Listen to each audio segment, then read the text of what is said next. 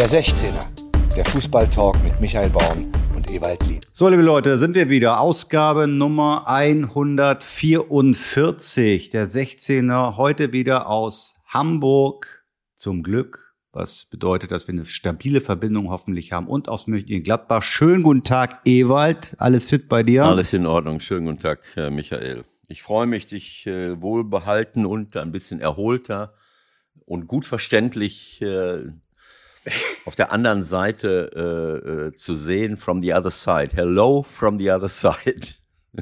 Bitte, bitte beschrei's nicht. Auch hier war durchaus mal das ein oder andere kleine Problemchen mit dem Internet. Aber bis jetzt geht alles. Und ich sehe dich auch top. Ja. So, wir haben eine Menge zu besprechen. Dieses Wochenende hatte es durchaus in sich. Ja. Äh, sowohl in der Bundesliga ist eine Menge passiert, äh, international ist auch einiges passiert. Ich habe gerade eben noch eine Geschichte gefunden, die wir auch noch kurz thematisieren müssen in Argentinien. Aber lass uns mal anfangen mit der Keilerei zwischen Conte und Tuchel, ähm, die sich ganz schön gefetzt haben und ähm, ich glaube, das hat mittlerweile jeder mitbekommen, was da passiert ist, äh, auch wie die äh, hinterher dann noch verbal so ein bisschen aufeinander losgegangen sind. Wir müssen das jetzt nicht im Detail nochmal alles äh, aufdröseln, aber wenn man die Bilder gesehen hat, stellt man sich natürlich gleich die Frage, Ewald, was ist dir in deiner Karriere passiert in der Hinsicht? Hast du irgendeinen deiner Kollegen auch fast schlagen wollen? Also das muss ich ganz weit von mir weisen. Ich, ich, ich kann mich überhaupt nicht dran erinnern, mich überhaupt je aufgeregt zu haben und, und, und nein, die Kontrolle nein. verloren zu haben. Also wenn ich sowas sehe, da Thomas Tuchel konnte, äh, also das ist mir völlig fremd, so ein Verhalten. Ich war immer reflektiert, ich war immer ruhig, ich war immer überlegt und äh, ähm, Du hast auch nie deine Trainerbank verlassen? Nein, überhaupt nicht. Also ich habe meistens gesessen und, und habe hm. äh, so hin und her mit dem Oberkörper gewiegt wie Lobanowski. Der hat's ja nicht mal bewegt. Also ja, nein, also ich äh, würde das alles nicht so hochhängen. Ich, äh, sie sind ja auch alle glücklich. Äh, äh Thomas hat es auch im Interview hinterher sehr schön gesagt. Ich, worüber, was wollt ihr jetzt eigentlich alle von mir? Ihr seid doch glücklich. Äh, ihr habt das doch angestachelt, vorher zu einem riesen Duell gemacht und wie viele Jahre haben sie hier jetzt schon nicht mehr gewonnen, äh, offensichtlich. Und das, dann braucht ihr nicht überrascht sein, wenn es dann so eine, so ein emotionales Spiel wird. Und vor allen Dingen deshalb, weil offensichtlich ich habe es nicht gesehen, aber nach Thomas äh, äh, seinen Aussagen äh, Chelsea klar die bessere Mannschaft war und er es völlig unverdient fand, dass es zum, äh, dass es nur ein, ein, ein Unentschieden äh, zu einem Unentschieden gereicht hat. Äh, und äh, da sind die Emotionen halt zwischendurch übergekocht. Äh, beide haben im Verlauf des Spiels äh, eine gelbe Karte gekriegt. Äh, bei zwei Toren, also Konter hat bei einem 1 zu 1 für Tottenham äh, irgendwie äh, ist er an der Bank vorbeigesprintet, provokativ gejubelt. Und das gleiche hat Thomas dann neun Minuten später in der 77. auch nochmal gemacht, als sie dann wieder 2-1 in Führung gegangen sind. Und äh, das ist natürlich eskaliert. Beide haben die gelbe Karte gekriegt. Aber gut, du hast es am, am Ende des Spiels durch den Ausgleich, ähm, da ist dann, da ist es dann richtig eskaliert. Naja gut, das war dann ja die entscheidende Szene sozusagen, wo ich, ich finde, der Schiedsrichter jetzt auch ein bisschen überreagiert mit den beiden roten Karten. Also Tuchel drückt, konnte die Hand so fest und lässt sie nicht los und danach geraten beide dann nochmal so richtig aneinander. Ähm, entscheidend bei der ganzen Nummer ist ja auch mit, ähm, wie verhalte ich mich der anderen Bank gegenüber? Hast du da früher eingegriffen, wenn von deinen Leuten irgendjemand versucht hat, da äh, auch zu provozieren oder? Ja, ich habe jetzt nicht mehr alle äh, 680 Spiele vor Augen und kann jetzt keine Gewähr dafür abgeben, ob irgendjemand von meiner jeweiligen Bank sich äh, äh, äh provokativ oder unkorrekt verhalten hat. Die berühmten Kirchenglocken Aber von Mönchengladbach. Wo ich mich daran erinnern kann, ist, dass ich natürlich immer versucht habe, darauf zu achten, meine eigenen Emotionen, okay, wenn ich selber die Kontrolle verliere und zu viele Emotionen habe, mag vielleicht vorgekommen sein. Äh, 1997 vielleicht mal einmal und einmal nochmal 2007. Äh, so maximal, maximal. Also mit wem hast du dich gefetzt? Daum, Funke, ja, Friedhelm, wer Friedhelm fällt dir ist ein? ja nun, äh, wir kennen uns schon als Spieler äh, und wir, wir haben äh, so, so ein äh, gutes Verhältnis in all den Jahren gehabt. Aber auf dem Spielfeld muss ich sagen, äh, da war äh, Friedhelm manchmal nicht, auch nicht so ganz sozialverträglich. Da hat er rumgepöbelt und auch provoziert und gemacht. Da haben wir uns schon mal sind wir auch schon mal aneinander geraten äh, und äh, anschließend haben wir uns wieder im, im Arm gelegen. Das ist, äh, das ist völlig normal. Insofern kann ich, äh, kann ich äh, Tuchel, äh, Tuchel da verstehen. Aber diese, das, was du ansprichst von der Bank, das ist etwas Wichtiges für mich. Das war für mich immer wichtig, weil ich äh, gelernt habe in meinem Sportlerleben, dass Fairness und Korrektheit schon ein wichtiger Punkt ist. Man kann aggressiv sein, man kann versuchen, sich durchzusetzen, aber auf dem Boden von gegenseitigem Respekt und Fairness. Man kann kämpfen, bis der Arzt kommt. Aber ich halte nichts davon zu äh, provozieren, sich hinzuschmeißen, sich fallen zu lassen, äh, geschweige denn richtig böse Foul zu spielen. Davon, äh, darunter habe ich selber gelitten als Spieler früher und sowas möchte ich nicht haben. Und ich möchte auch nicht, dass auf meiner Bank Leute komplett ausrasten.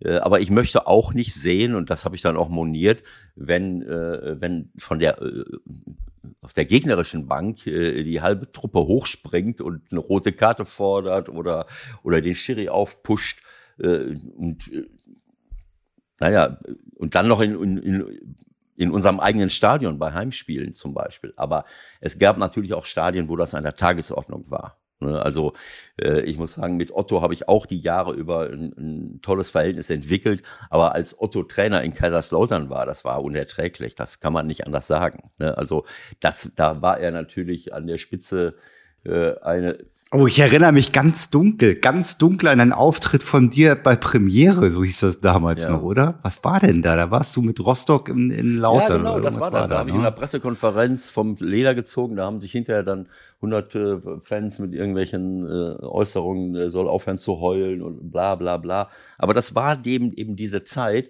wo, äh, wo in, äh, in äh, Kaiserslautern das ganze Stadion ausgeflippt ist, wenn du nur einen Einwurf gekriegt hast. wenn, wenn ein, ein Spieler Das kann nicht Ein sein. Spiel- Einwurf ein für den Spieler von. Kaiserslautern schießt den Ball erkennbar ins Aus und alle pfeifen, wenn wir den Einwurf kriegen. Also das, man kann man sich ungefähr vorstellen. Ich habe dort alles Mögliche erlebt. Das hat ja auch sowas hat ja auch eine Vorgeschichte. Ich will jetzt niemandem zu nahe treten. Kaiserslautern ist äh, mit voller Berechtigung wieder zurück und äh, das ist natürlich toll, auch für die zweite Bundesliga jetzt erstmal wieder, dass solche Traditionsvereine zurückkommen mit solchen vollen Stadien. Aber man sollte auch mal die Kirche im Dorf lassen und ein bisschen Fairness walten lassen. Ich habe noch in dem alten äh, Kaiserslauterer Stadion, oder das war schon das neue, ich weiß es schon gar nicht mehr, äh, man hat mir in den Haaren gezogen, hat mit, mit, mit dem Schirm am Kopf gehauen.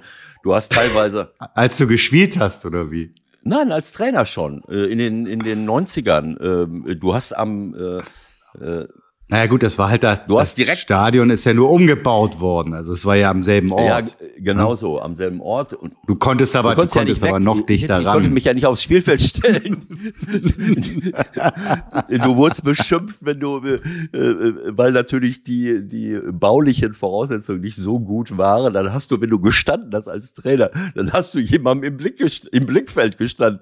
Hau ab, hau ab. Hier die ersten zwei Reihen, die haben auf meinen Rücken geguckt. In Griechenland bin ich dann bespuckt worden mit 100.000 Piepers und ich habe schön mit dem Anzug gestanden, der war mein Anzug äh, weiß und äh, und und äh, naja, also es gibt immer irgendwelche Dinge im Fußball, man muss nur die Kirche ein bisschen im Dorf lassen und da habe ich versucht darauf zu achten, dass man nicht zu sehr provoziert von der Bank. Was ich, wo ich oft missverstanden worden bin, und das ist, meine ich jetzt bei vollem Ernst und nicht äh, ironisch, dass manche Schiedsrichter wirklich geglaubt haben, dass ich sie äh, kritisiere. Aber ich habe oft abgewunken in Richtung meiner eigenen Spieler. Ich habe gestikuliert, ich war, äh, ich war äh, sehr aktiv und habe Dinge reingerufen und manche Schiedsrichter haben das auf sich selbst bezogen und ich habe das gar nicht verstanden manchmal, äh, was sie von mir wollten. Ähm, äh, aber gut. Das denkst du dir doch gerade aus, hör doch auf. Michael, Michael, provozier mich nicht. provoziere mich jetzt nicht, weil das, da geht's ans Eingemachte. Nein, das war wirklich. Ich kann mir, ich habe das so richtig vor Augen. Du linke Hand dein Buch irgendwie, dann aufgestanden, dann rechte Hand so fast Otto-mäßig so, ach komm, ey. Und wenn du dann Schiedsrichter Nein. bist und da rausguckst, dann denkst du natürlich, was will denn Also ich will jetzt, jetzt mal wieder? eins sagen. Ich kann es nicht abstreiten oder will es auch nicht abstreiten, dass es auch schon mal eine abwertende, wegwerfende Handbewegung Richtung eines Schiedsrichters gegeben hat. Das ist völlig klar. Äh, es gab, so wie ich mich auch oft vertan habe und so wie viele Spieler eben auch ganz viele äh, Fehler machen in ihrer Karriere, in jedem einzelnen Spiel, äh, ist das bei Schiedsrichtern halt auch der Fall gewesen. Und du bist nur machtlos. Bei meinem Spieler kann ich sagen, hör mal, ich stelle dich nicht mehr auf oder ich wechsle dich aus oder ich korrigiere das, ich kann ihn beeinflussen. Beim Schiedsrichter, die Entscheidung steht und wenn du noch anfängst zu meckern, das wäre so, als wenn ich meinem Abwehrspieler sage, du musst dich mal so und so verhalten und der zeigt mir dann die rote Karte und ich bin nicht mehr Trainer oder so.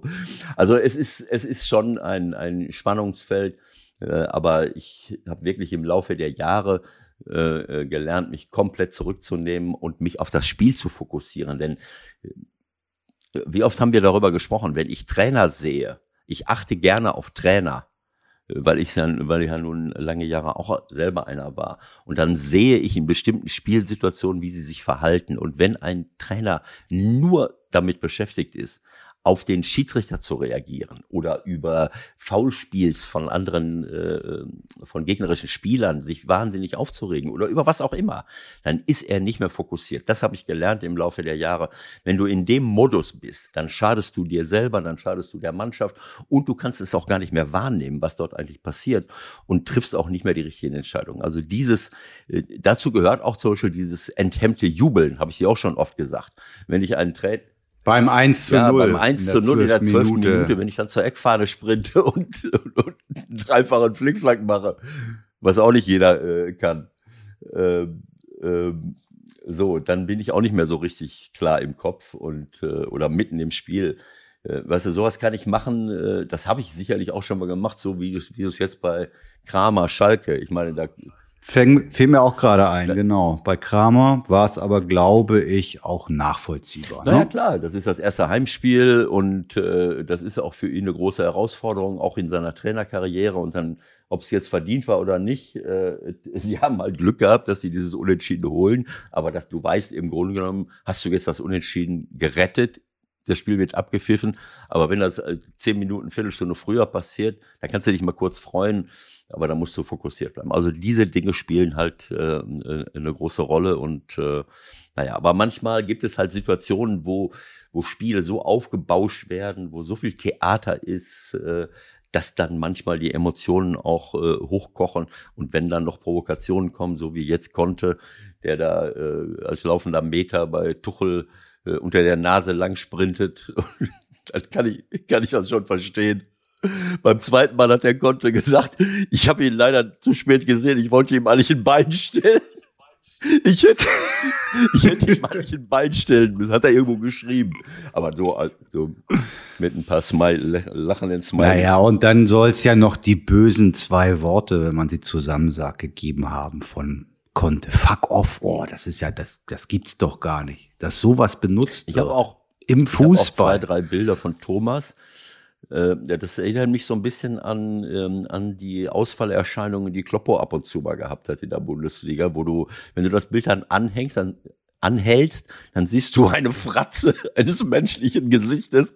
Und wenn du das als Trainer dann selber siehst, dann denkst du, ich glaube auch, dass das Tuchel jetzt, wenn er das sich nochmal anguckt, ich weiß nicht, ob er es macht, äh, auch vielleicht ein klein bisschen peinlich ist, weil so will man sich ja selbst eigentlich ja, auch nicht nein, sehen. Aber ne? ich, äh, lass mal die Kirche im Dorf, äh, um das jetzt mal so zu, dieses, diesen Spruch zu bemühen. Das ist eben so. Und die werden trotzdem angeklagt vom Verband. Ach ja. Wegen ungebührlichen Verhaltens. Also, äh, ich, ich weiß es nicht. Ich kann es jetzt nicht. Ich habe das ganze Spiel nicht gesehen. Es gibt Situationen, wo man vielleicht auch mal als äh, Verband, als Schiedsrichter Zeichen setzen muss, wie das jetzt im ganzen Spiel gelaufen ist. Sicherlich sich so, das ist jetzt auch nachzuvollziehen, weil äh, da stehen zwei Fangruppen gegeneinander und wenn die beiden Trainer, die die Clubs repräsentieren, sich derartig fetzen, dann kann es auch schon mal sein, dass da draußen der eine oder andere meint, so jetzt müssen wir das nochmal hochrechnen. Da vorne läuft eine Truppe äh, von, von Chelsea oder Tottenham äh, rum. Ob es ob das so ist, dass die sich dadurch aufputschen lassen, aber man kann es nicht ausschließen. Deswegen finde ich schon, dass Trainer auch eine gewisse Verantwortung haben. Aber wie gesagt, man kann dem auch nicht immer gerecht werden. Das sind alles keine Heiligen und ich würde es auch nicht über, äh, über Gebühr äh, hoch, äh, hochrechnen. Ähm, kurze Zeit später ist, hat sich alles beruhigt, äh, jeder äh, lacht darüber, erzählt, die Medien haben was zu beschreiben, haben was zu schreiben und, äh, und Thomas sagt, so ist halt Fußball, ich möchte da jetzt gar nicht mehr weiter darüber reden. ich finde auch, also die sollten die berühmte Geldstrafe machen ja. für einen guten Zweck und genau dann ist so. gut. Also wenn die jetzt beide, wenn die jetzt beide gesperrt werden würden für die ja. nächste Woche, würde ich relativ albern. Genau so, das finde ich genauso. Thomas wird jetzt nach Hause gehen und seiner Frau sagen, der, der äh, der konnte, der hat voll einen neben sich laufen und konnte, geht nach Hause und sagt, ja, was hat Kulo? Dieser Spinner. okay, lass uns England noch kurz abhaken. Da fallen natürlich zwei Dinge noch auf. Äh, A, Liverpool gestern 1-1 gegen Palace nur. Also vier Punkte weg von Man City nach zwei Spieltagen bedeutet Meisterschaft entschieden. Also das kann man nicht mehr aufholen. Kloppo, Kloppo in der Krise, vielleicht sogar, wac vielleicht wackelt er sogar. Das kann man nicht mehr aufholen. Also wenn man... Wackelt er? Der wackelt, oder? Äh, Kloppo, ähm, ja gut, er wackelt, aber er macht ja immer, er kann immer noch Werbung machen. Werbung für, äh, für, äh, für bestimmte Vermögensberatungsgesellschaften, für Bier und... Äh, ja. Äh, Kloppo ist, äh, ist ungefährdet, aber bei Liverpool, wenn das so weitergeht, nach zwei Spielen nur zwei Punkte, äh, das sehe ich kritisch. Also normalerweise kannst du das nicht mehr aufholen. Damit ist die Meisterschaft im Grunde gelaufen. Äh, wobei, äh, vorhin fiel mir so ein, ja, also ähm, wir reden jetzt seit Jahren darüber, dass äh, Pep die Champions League nicht gewinnt, weder mit Bayern München noch mit Man City. Und dann kam mir der Gedanke, naja, vielleicht ist Pep auch eher ein Trainer für eine ganze Saison, weil sich seine Klasse, seine äh, menschliche Kompetenz, seine, äh, ja, seine Spielidee, seine Taktiken auf 34 oder 38 Spiele jetzt mal hochgerechnet durchsetzen, äh, weil es äh, wirklich eine ähm, ja, er ist einer der besten Trainer der Welt und vielleicht auch der Geschichte. Arbeitet natürlich auch bei richtig guten Mannschaften. Das darf man auch nicht vergessen. Er hat dann natürlich auch die Möglichkeiten, äh, sich die Spieler zusammenzuholen. Aber ich glaube, dass er sie auch besser macht, so genau wie Kloppo das äh, letzten Endes macht. Und äh, in diesen Wettbewerben, diesen Pokalwettbewerben, da räumt er ja auch nicht alles ab, weder im nationalen Pokal noch in den europäischen Pokalwettbewerben ähm, weil er sich dann vielleicht auch ein bisschen, keine Ahnung, äh, blenden lässt oder, oder sagt, ich muss jetzt was Besonderes machen. Äh, es ist halt ein anderer Wettbewerb. Ne? Du musst, er, hat ja manchmal eine völlig andere Taktik gewählt oder er stellt ganz andere Leute auf und äh, weicht von seinem, äh, von seinem System ab. Ähm, naja, in zwei Spielen eine Entscheidung herbeizuführen in der K.O.-Phase der Champions League ist was anderes, als in 38 Spielen am Ende souverän oben zu stehen. Ähm, vielleicht ist. Aber das, aber das muss doch gerade vom Anspruch seines Arbeitgebers äh, eigentlich ganz anders sein, weil ich meine, natürlich nimmt die auch gerne die Meisterschaft und er wird sie vielleicht sogar höher bewerten, aber äh, ich glaube, was die Besitzer wollen, ist ganz klar, die wollen die Champions League, weil das am meisten abstrahlt. Ja? Weißt du, bist du, bist du dir sicher? Hast du dir, wann, wann ist dir dieser Gedanke gekommen?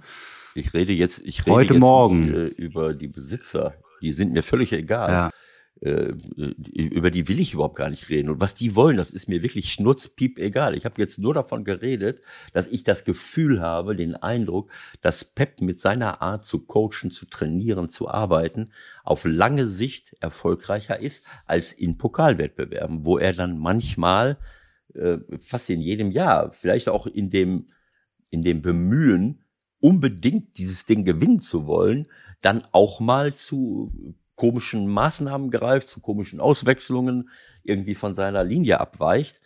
Äh, ich habe nur versucht, eine Erklärung äh, zu finden, ähm, warum er, obwohl er wirklich in den letzten Jahren so eine fantastische Mannschaft aufgebaut hat, dann eben in der Champions League äh, ja nicht erfolgreich war. Weder bei Bayern noch bei ähm, noch bei Man City. Was heißt nicht erfolgreich? Ich meine, wenn man im Finale ist und verliert, ist man trotzdem so irgendwie erfolgreich gewesen. Aber er hat ja auch schon ein paar Mal ausgeschieden. Genau, letztes Jahr im Halbfinale, aber über Champions League reden wir, glaube ich, eher dann wieder so ab September. Wir müssen jetzt mal langsam zur Bundesliga kommen, finde ich. 20 Minuten sind gleich schon fast mhm. rum. Vielleicht ähm, noch mal einen ähm, Hinweis und die, die Verrücktheit des Geschäfts, aber das ist ja eben äh, Entertainment. In, als ich eben mir so Sachen angeguckt habe, hier Interviews Thomas Tuchel und Videos von Conte, Tuchel und noch ein Interview von Kloppo, dann habe ich auch äh, etwas gesehen, zufällig, äh, wie sie sich da alle wieder heiß reden über Manchester United. Äh, äh Manchester United verliert irgendwie 0 zu 4 in Brentford. Brentford ist jetzt. Äh, zur Pause stand es 0 zu 4 ja, vor allem. Brentford ist jetzt, zur Pause. Jetzt, sagen wir mal, kein, äh, keine Laufkundschaft, sondern die arbeiten dort so richtig, äh, äh, ähm, sagen wir mal, zielgerichtet und überlegen sich genau, was sie, was sie machen haben. Äh, äh na, das ist so, das ist so, sagen wir mal, die, die äh, technisch-taktische Spitz, Spitze. Äh, du hast völlig recht, du hast völlig recht, aber vom Gefühl ja, her ist Manchester, ist Manchester United, um das kurz äh, zu erklären, bevor du weitermachst, immer noch sowas wie Bayern in, in Deutschland. So, das würde gefühlt bedeuten, äh, Bayern verliert in Freiburg 4-0. So, dann wäre hier der Aufschrei genauso groß. Ja, und wenn Bayern 18 da wäre, wäre der Aufschrei auch so groß. Also mach weiter. Also ich würde dir recht geben, wenn wir jetzt Manchester United betrachten würden vor fünf, sechs, äh, sieben Jahren, äh, als äh, Ferguson noch Trainer war. Zu dem Zeitpunkt haben sie fast alles gewonnen. Und wenn das dann passiert wäre, ja, aber ich meine, seitdem, was haben sie gewonnen? Ich weiß nicht, haben sie mal die, die äh, Euroleague gewonnen zwischendurch? Aber da, dass sie nochmal um die Meisterschaft mitgespielt hätten, kann ich mich jetzt nicht mehr dran erinnern. Es geht ja nur um das Gefühl, um den Club, wie er eigentlich immer noch wahrgenommen wird, obwohl er das natürlich eigentlich gar nicht mehr so. ist von der ist, reinen Qualität ja, des Kaders. Ist ja klar, ist ja klar. Und äh, ich habe ich jetzt auch nur sagen wollen, Brentford ist keine Laufkundschaft, wenn ich mich äh, äh so intensiv habe ich mich mit ihnen nicht beschäftigt, aber ich habe so irgendwo im Hinterkopf, dass das so äh, die Spitze eines Eisberges ist, die sich mit Expected Goals und mit den besten Transfermöglichkeiten und wie kann ich das noch analysieren und hier und da und dort, das ist ja etwas, was mir eigentlich nicht so wahnsinnig gefällt, die, den Fußball derartig zu verwissenschaftlichen, aber auf lange Sicht äh, kannst du äh, damit auch erfolgreich sein, wenn du eine kleinere Mannschaft bist, um halt sämtliche Möglichkeiten auszuschöpfen, äh, die den Erfolg irgendwo äh, ausmachen. Aber wie gesagt, ich, ich sehe da, ich weiß jetzt gar nicht, welches Programm es war, ich sehe einen, einen der Neville-Brüder da stehen, äh, die, eine, eine, eine Frau, äh, noch einen anderen, äh, wahrscheinlich Ex-Spieler, den ich nicht kannte, und Herrn Keen. Oh, das war bestimmt wie spannend. Wie heißt er jetzt nochmal mit Vornamen? Roy. Roy Keane. Roy Keane. So. Und ein Moderator. Und äh, äh und ich habe ich hab nur, ich weiß nicht, ob ich will der Roy Keane nicht zu nahe treten, aber so dieser Reflex, äh, die kämpfen nicht, die sprinten nicht, they come, come down from the field with a clean shirt. Äh, weißt du, diese, äh, der hat früher alles in die Steinzeit gesäbelt, was ihm vor die Flinte gelaufen ist, verstehst du? Äh, und äh, die Zeiten sind auch äh, irgendwie vorbei, den Fußball nur aus, dieser, aus diesem Blickwinkel zu sehen. Es ist jetzt eine unvollständige Analyse von mir. Äh, da, da spielt sicherlich auch meine Abneigung gegen die Spielweise von Roy Keane mit, dass ich jetzt eine selektive Wahrnehmung hier zum Besten gebe, dass ich mich genau auf das spezifiziere, was er da gesagt hat. Also äh, das ist natürlich richtig. Wenn du nicht kämpfst, wenn du mit einem sauberen Trikot vom Platz kommst, wenn du nicht deinem Kollegen den Rücken deckst. Solche Dinge hat er da erwähnt. Da wird er auch mit Recht haben, das sage ich ja selber auch. Äh, Abwehrverhalten ist etwas, was man wirklich sehr, sehr gut einstudieren kann, wo man äh, wirklich äh, Fehler minimieren kann. Und das sehe ich im internationalen Fußball, aber bei uns vor allem im nationalen Fußball sehe ich ganz, ganz viele kritische Geschichten, die ich irgendwo nicht nachvollziehen kann. Ähm, ähm, so, und die Einstellung, wenn ich ein Spiel gewinnen will, ähm, die musst du einfach haben. Und ähm, da geht es viel, um, viel ums Detail, das ist völlig klar. Äh, aber wenn ich diese, diese Kampf- und Einsatzbereitschaft, dieses Durchsetzungsvermögen nicht habe, dann kann ich in Spielen natürlich auch nicht gewinnen. Das kann ich aus der Entfernung jetzt nicht beurteilen bei Man City. Äh, ich störe mich. Man, äh, United, United wohlgemerkt. Äh, aber äh, ich habe das jetzt zum Anlass genommen, weil die, weil Roy Keane früher in seiner Spielweise diesen Einsatz nicht nur übertrieben hat, sondern ad absurdum geführt hat. Naja gut, Roy Keane ist natürlich der größte Kritiker von Manchester United seit Jahren. Das ist schon okay. so. Ich finde es allerdings auch immer wieder relativ unterhaltsam, was er da zum Besten okay. gibt.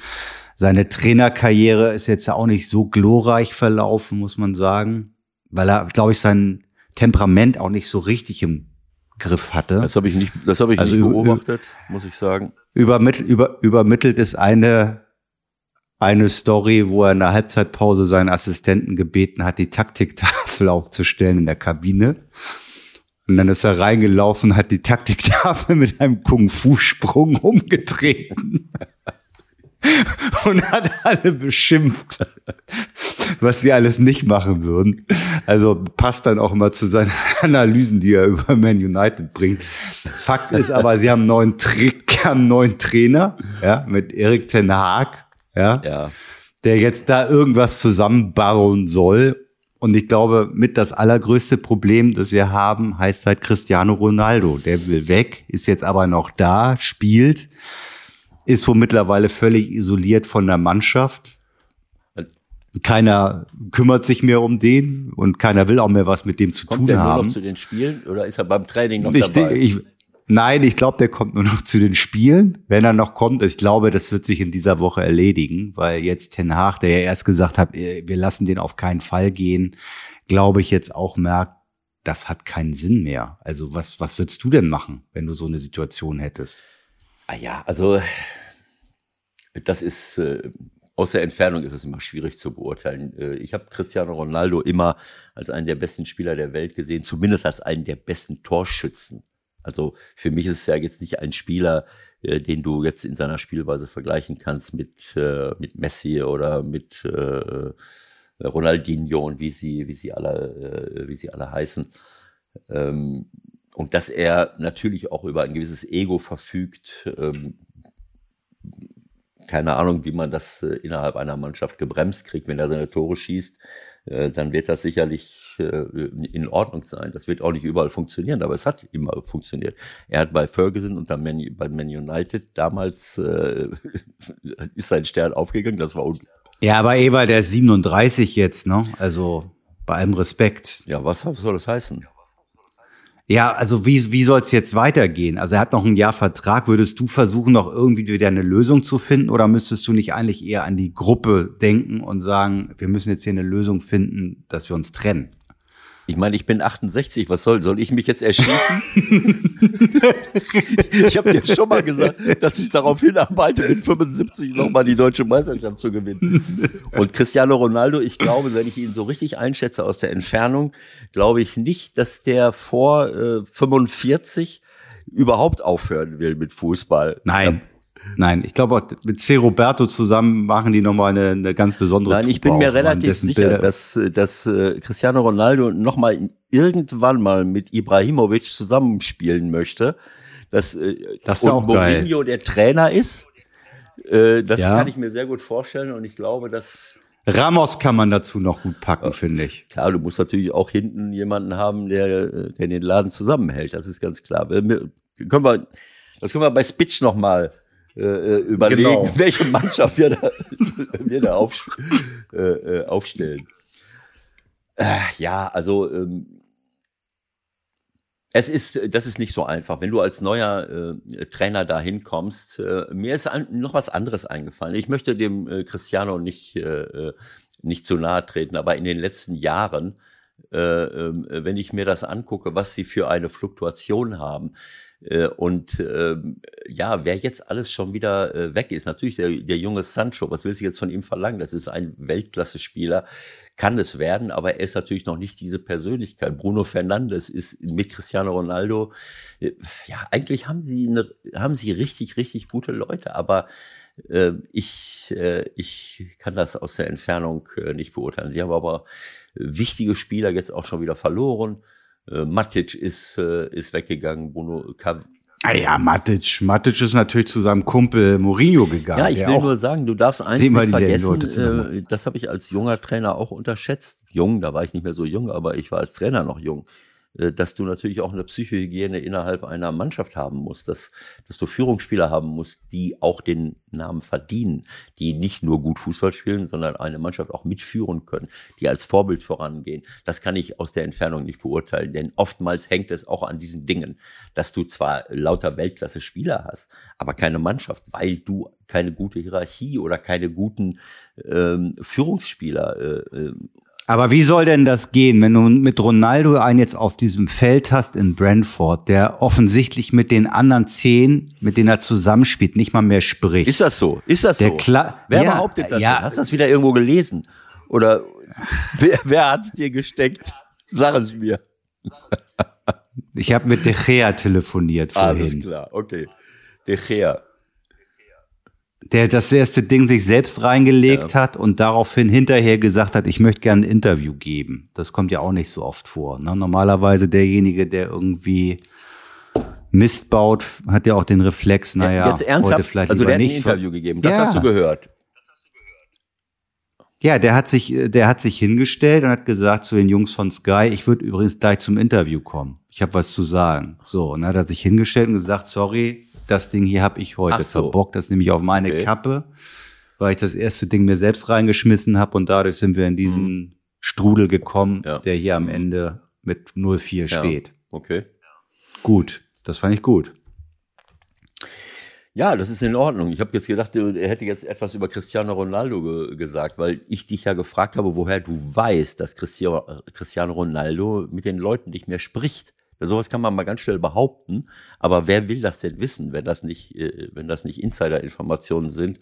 Äh, Naja, die wird's, die wird's wohl geben, ne? Und die Meinung darüber ist einhellig. Du hast ein unerschütterliches Vertrauen in, die, in deine Branche, verlässliche Informationen aus der Tiefe der. Lass uns doch, lass uns doch mal eine Woche abwarten und dann reden wir noch mal über dieses Thema, äh, Nee. das sich dann vermutlich erledigt haben wird. Können wir jetzt mal über die Darf ich Bundesliga noch einen reden? Satz sagen? Das ist mir auch, doch, Nein. Mir auch eingefallen. Äh, Ten Haag, ein absoluter Top-Trainer, wie alle sagen. Äh, ist dir schon mal aufgefallen, dass im Moment alle Top-Trainer dieser Welt aus kleinen Ligen kommen? Wenn du in, äh, wie soll ich es sagen? Also wenn du bei, vor einigen Jahren waren es die Trainer von, äh, von ähm, vom FC Basel, die in die Bundesliga diffundiert sind. Dann sind es die Trainer von, ähm, von Salzburg, äh, die in die Bundesliga diffundieren. Äh, äh, mittlerweile musst du äh, bei kleinen Clubs wie, wie, wie, wie irgendwie was mit Hoffenheim, Salzburg oder Liefering zu tun gehabt haben, um in die Bundesliga zu kommen. Oder Linz, wie, wie, wie Oliver Gla, äh, Glasner, äh, der aber auch eine äh, Vergangenheit, äh, ich glaube, bei Liefering hatte oder als Co-Trainer von äh, wem auch immer. So, und ähm, äh, diese Trainer, das sind, das sind alles zugegebenermaßen Top-Trainer, aber es ist ein Unterschied, ob ich mit Ajax Amsterdam in Holland mich gegen PSV und Feyenoord durchsetzen muss und ansonsten 5, 6, 7, 8, 0 gewinne, jetzt mal ein bisschen despektierlich gesprochen, und mich dann auf die Champions League in einer Preisklasse konzentrieren kann, äh, wie, wie das andere eben nicht können, die in der Premier League, in der Primera Division oder in der Bundesliga an jedem Wochenende, vielleicht in der Bundesliga, weiß ich nicht, ob man da wirklich, aber läuferisch, kämpferisch ist die Gegenwehr immer, äh, immer da. Das ist eine andere, äh, das ist, das sind andere Herausforderungen, oft auch noch mehr Spiele und, und, und ein viel größerer Druck. Und dann ist es schwieriger, in der Champions League da, äh, da klar zu kommen. Aber diese Trainer sind dann an der Spitze der technisch-taktischen Entwicklung. So, jetzt ist Ten Hag in Man United. So. Ich habe viele Spiele von ihm mit Ajax gesehen. Das hat mir wahnsinnig gut gefallen. Und die Spieler, das kann ich nicht beurteilen, ob er sie so äh, ausgebildet hat. Peter Bosch hat auch bei Ajax gearbeitet und hat auch gezeigt, dass er mit denen sehr erfolgreich sein kann. Und viele andere Trainer auch. Es ist eben so, dass es in diesen Mannschaften in diesen Vereinen natürlich eine ganz besondere Ausbildung gibt. Es kommen immer wieder Leute nach oben. Das, was ich immer wieder über den deutschen Fußball sage, wo der eine oder andere Ex-Spieler mir dann Nestbeschmutzung äh, unterstellt, äh, ist denn überhaupt noch irgendwas gut am deutschen Fußball? Das ist komplett albern. Der deutsche Fußball, das ist für mich nicht äh, Eintracht Frankfurt und Bayern München als Weltauswahl, sondern das ist für mich das, was wir hier in unseren Vereinen und in den Nachwuchsleistungszentren produzieren. Nicht, was wir aus, aus Pusemuckel zusammenkaufen. So, und wenn ich dort es nicht schaffe, solche Leute zu, äh, zu installieren, die dann anschließend in die ganze Welt hinausgehen, dann stimmt an unserem System irgendetwas nicht. Wenn ich jetzt sehe, dass Bayern München äh, eine Top-Mannschaft auf dem Platz stehen hat und dann wechseln sie aus, dann kommt De Licht, Matthias De Licht, der braucht noch ein bisschen, bis er topfit ist, aber ist ein Weltklasse-Verteidiger. Dann kommt Masraoui, rechter Verteidiger von Ajax, der zweite Spieler von Ajax, der einer der besten Offensivverteidiger ist, aber in Holland bisher gewesen wo man in der Defensive vielleicht nicht ganz so gefordert ist. Dann kommt Gravenberg, einer der besten Offensivspieler äh, Europas, aber auch bisher nur äh, äh, dort gespielt. So, aber die haben diese Leute ausgebildet und Bayern München hält sie für, für geeignet, sie zu verpflichten. Und es ist auch richtig so. Ähm, ich will nur damit sagen, dass wir ganz viel Luft nach oben haben, absolute Weltklasse-Spieler zu produzieren. Aber das Thema können wir ein andermal besprechen. Ich möchte nur noch einen Satz jetzt sagen. Ich weiß nicht, welcher Neville es jetzt war. Ich komme ja durch einen, der da stand. Der hat gesagt, tja, auch dass ich, ohne dass ich jetzt weiß, wen er jetzt überhaupt gemeint hat. Aber er hat nur diesen einen Satz gesagt. Äh, Erik Ten Haag, das lässt auch tief blicken, dass er den 50 Leuten, die bei uns oder bei Man United in der Scouting-Abteilung arbeiten, weniger vertraut als sich selber und holt dann noch ein, zwei Leute von Ajax. Aber das ist doch immer so. Ja, aber ich, du darfst das nicht äh, unterschätzen. Ich meine, wir haben eine Kooperation mit, von St. Pauli mit Stoke City gelebt. Wenn ich das mir angeguckt habe, was die da für ein Department haben, wer alles durch die Welt fährt, da, da und da, dann kommen die zurück ins Büro. Was für einen Aufwand die betreiben, um alle Spieler dieser Welt, zumindest in Europa oder woanders, zu sichten und zu machen und zu tun. Dann kann es schon mal sein, dass man dort gute Spieler findet. Und wenn ich dann einen, einen, Trainer von, von Salzburg, Basel oder Ajax Amsterdam verpflichte, dann muss es nicht unbedingt sein, dass irgendein Spieler aus dem Ex-Club, was man sowieso eigentlich nicht macht, also sowas habe ich nie gemacht, wenn ich irgendwo weggegangen bin oder wäre, okay. dass ich dann sage, du, so, und du kommst jetzt mit mir mit. Ne, das ist. Das hat er also zum Beispiel unter anderem mit Lisandro Martinez gemacht, äh, Innenverteidiger, der jetzt ja auch spielt, für den sie ja auch irgendwie knapp 60 Millionen Euro bezahlt haben. Er war noch an zwei, drei anderen interessiert, die er auch mitnehmen wollte. Also das findest du verwerflich? Naja gut, also ich, äh, das habe ich jetzt nicht gesagt, dass ich es verwerflich finde. Van de Beek war ja schon da. Äh, keine Ahnung, wer, wer, an wen er jetzt noch haben wollte, ob der äh, Neville sich darauf bezieht. Er hat nur den Satz gesagt. Ich wollte nur darauf hinweisen, dass man, äh, äh dass diese besondere Wertschätzung Trainern und Spielern gegenüber auch oft mit der Wahrnehmung zu tun hat, wie die operieren. Und dass es leichter ist, 30 Tore in Holland zu erzielen, so wie Aller jetzt bei Ajax äh, Amsterdam, als in der Bundesliga oder in der Primera Division oder in der Premier League, das ist auch mal klar. Und ich fand diesen Satz bemerkenswert von Neville, der gesagt hat, naja, Erik muss jetzt hier äh, sich äh, in der Premier League behaupten und die Spieler von Ajax müssen sich auch in der Premier League behaupten. Das ist auch etwas anderes, als in Holland zu spielen. Das ist eine gute Liga, aber es ist was anderes und das, darin steckt auch ein Fünkchen Wahrheit und das sollten wir auch mal bedenken. So, jetzt kannst du mit deiner Bundesliga okay. kommen. Jetzt, so, das war's für heute. 16er. War noch was? Nein. Wir machen nicht so lang heute, also. Ähm, wo wollen wir denn mal anfangen? Freiburg, Torwart, Situation hier und da, Bayern. Was brennt auf deiner Fußballseele? Was möchtest du als erstes loswerden? Was heißt, was will ich als erstes loswerden? Also, ähm, ich sag mal, ähm, passt hier noch alles? Gut. Nicht, dass so irgendwas passiert. Also, ähm, was haben wir denn da oben? Bayern, Dortmund. Oben steht. Naja, dann fang doch mal bei Bayern oben, an. Das hat uns da doch letzte steht, da Woche ganz gut mal alles gefallen. So, wie es immer sein muss. Gladbach, Köln.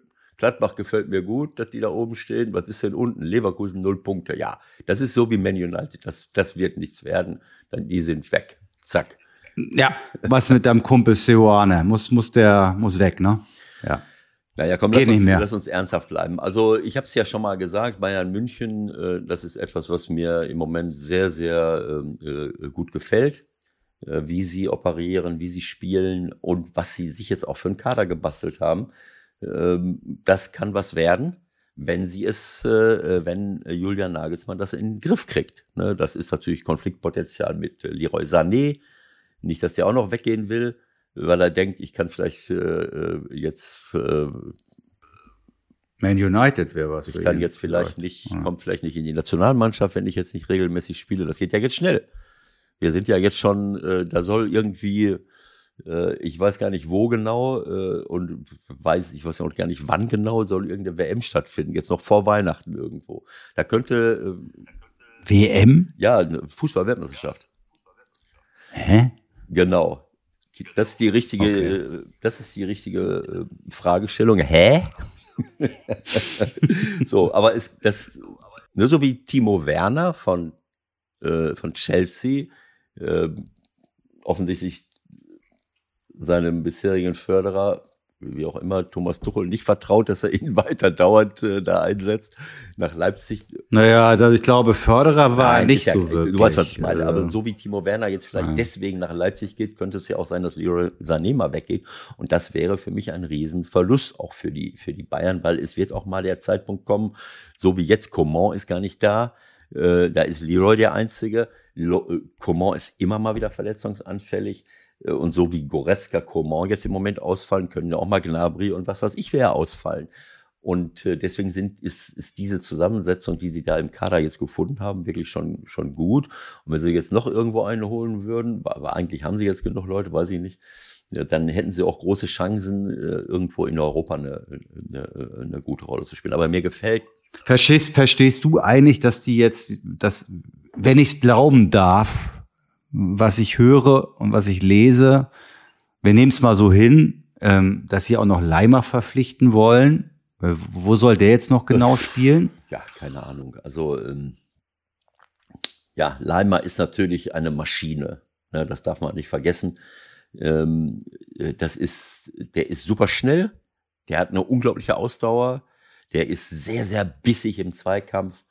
Ähm, ob er jetzt, ja, ich meine, Kimmich ist natürlich sowas wie, ich habe das schon so oft gesagt, Kimmich ist nicht so besonders schnell, aber ist im Grunde genommen das Herz der Mannschaft im Moment. Ist immer anspielbar, spielt sensationelle tiefe Bälle, äh, versucht auch alles, was er hat, um, um zu retten mit seinen Möglichkeiten. Leimer ist jemand, der, sagen wir mal, noch mehr von der Defensive her käme. Und wenn Kimmich mal ausfallen sollte, ich weiß nicht, wen sie da jetzt noch haben. Sabitzer ist ein anderer Spielertyp als, äh, äh, als Kimmich. Äh, kann nach vorne viel bewegen, aber äh, es ist jetzt nicht ähm, äh, vergleichbar äh, mit ähm, auch mit den defensiven Qualitäten, finde ich, von, äh, von Kimmich. Wie gesagt, er ist jemand, der auch öfter schon mal einen Foul machen muss, um sich, um sich durchzusetzen. Und so wie es hier aussieht, ich weiß nicht, ob das so bleibt, dass sie, dass sie, ähm, soll das in 4-2-3-1 sein, in 4-4-2, äh, also Kimmich Sabitzer, wir haben ja jetzt bei St. Pauli gesehen, äh, Schulle hat jetzt plötzlich zwei Sechser äh, hingestellt. Ne? Also von der Ra Verfolgst du also schon noch Ich guck- intensiv, was bei St. Pauli passiert? Wenn ich etwas für über St. Pauli sage, ich kann ja auch über Regensburg und über äh, Gräuter. Schon führen. klar, aber du bist du bist trotzdem 90 Minuten dabei und sorgst mit dafür, dass es gut geht sozusagen. Nee, das war jetzt das erste Mal seit passt du wieder auf, Mal seit acht Jahren, aufpassen. Dass ich nicht konnte, weil wir ein Familienfest und Taufe äh, und ich habe, das war das ah. erste Spiel seit Dezember 2014 vom FC St. Pauli, was ich nicht live entweder im Stadion oder am Fernsehschirm verfolgt habe. Und das heißt, du hast die ganze Zeit so aufs Handy ich hab immer geschielt, mal wieder so geguckt. Heimlich. Äh, und äh, habe gesagt, laufen lassen. Äh, bloß nicht gucken, keinen Fehler machen. Nicht jetzt reinschalten oder so. Man hätte ja auch während der Feierlichkeiten so ein iPad aufbauen können und mal reingucken können. Aber das ist dann sowas, die führen 2-0, das kann kontraproduktiv sein. Dann willst du dich feiern lassen, dann willst du zu stellvertretender Größe haben. Boah, super, die führen 2-0, jetzt guckst du mal. Zack, fällt das 2-1, 2-2 und dann verlierst du noch 3-2. Nein, also ähm, Kimmich, Sabitzer ähm, sind ja, ähm, ist es egal, wie man jetzt, äh, wie man jetzt spielt, aber das sieht so ein bisschen, könnte es auch ein 4-4-2 sein. Und so viele Leute diesbezüglich haben sie halt auch nicht. Sie haben auch Leute gehen lassen. Ne? Äh, äh, wer kann jetzt da noch neben Kimmich und Sabitzer spielen, außer, äh, außer äh, Goretzka? Tell vorne kenne ich nicht so gut. Aber das sind ja alles keine Leute, die, äh, also das würde, könnte schon Sinn machen, da noch jemanden dazu zu holen, auch wenn dann natürlich die, der Leidensdruck, ja, also der Leidensdruck ist, es, es, es, Genau, es ist äh, wäre noch eine noch eine Qualitätssteigerung für den Kader, wenn alle fit sind. Aber wie du sagst, meistens sind ja doch ein, zwei irgendwie nicht dabei. Das macht dann vielleicht aus deren Sicht Sinn. Aber Leipzig bemüht sich, glaube ich, nach Kräften, diesen Transfer zu verhindern. Lass uns noch mal einen Satz kurz über den, wie ich finde, herausragenden Spieler momentan, bin ich nicht, nicht nur ich der Meinung, bei der Bayern zum Beispiel auch, wenn ich das richtig sehe, bei uns in der Community Rolf Wegmann unter Tops geschrieben hat. Musiala, was macht den gerade so besonders und noch besser als letzte Saison? Naja, Musiala ist ja ein, äh, ein junger Spieler und äh, wir haben ja jetzt in den letzten, keine Ahnung, wie lange spielt er jetzt schon da? Ähm, Im Grunde genommen seit äh, 19. Das sind jetzt schon, das ist äh, drei Jahre, der geht ja jetzt ins vierte Jahr, 19, 20, 20, 21, 21, 22. So, das geht, das geht jetzt ins, äh, ins vierte Jahr. Und wir haben ja schon Sachen von dem gesehen. Der ist 19. Ne? Also irgendwie nicht, äh, der wird gerade mal 20 demnächst. Und der ist mit 17 da irgendwie schon rumgelaufen. Und was wir von dem teilweise gesehen haben, das war, das war einfach Weltklasse und überragend. So, und das ist ja so ein Spieler, der langsam aber sicher sich aufbaut, sich körperlich weiterentwickelt eine Profi-Vorbereitung nach der anderen absolviert. Da zum Beispiel hat er wohl ganz schön zugelegt jetzt nochmal im, im Sommer, was das Körperliche betrifft. Aber ich hatte auch irgendwie so das Gefühl, dass das Speed nochmal sich so entwickelt. Gibt's das? Also, dass man von 18 auf 19 sich im Speed-Bereich nochmal verbessert? Naja, klar, wenn du zulegst, ähm, ich meine, ja. du hast schnell zuckende Muskelfasern, aber du brauchst natürlich auch die Kraft. Was nützt das, wenn deine Muskeln schnell zucken, aber keine Kraft haben? dann, dann zitterst du mit, dem, mit der Mannschaft mit, aber nicht. Äh, also, äh, das ist jetzt eine etwas äh, unkorrekte Erklärung. Aber was man im Moment sieht, das ist die logische Fortentwicklung der, der letzten Jahre eines, eines, ja, eines unglaublichen Talents, äh, der wie so schlangenförmig sich auf alle möglichen Leute herumwindet, kann, der über eine unglaubliche Technik verfügt, über einen unglaublichen Speed. Und wenn er jetzt noch stabiler wird und noch mehr Kraft hat, äh, Goretzka, ich erinnere an Goretzka, der sich auch äh, äh ein bisschen auf ja, Goretzka soll mittlerweile allerdings wie ein Hulk aussehen, hat mir der äh, geschätzte Kollege Wagner erzählt am Freitag in Freiburg. Der hat jetzt nochmal Reha-Maßnahme und der sah ja eigentlich letztes Jahr schon unglaublich aus. Gibt es eigentlich auch irgendwann mal den Punkt, wo es zu viel sein Auf kann? jeden Fall, aber bei Thomas Wagner glaube ich, dass der pure Neid eine Rolle spielt. Das Sandro Wagner. Ach, du meinst Sandro, Sandro Wagner. Stimmt, ja. Sandro Wagner, okay.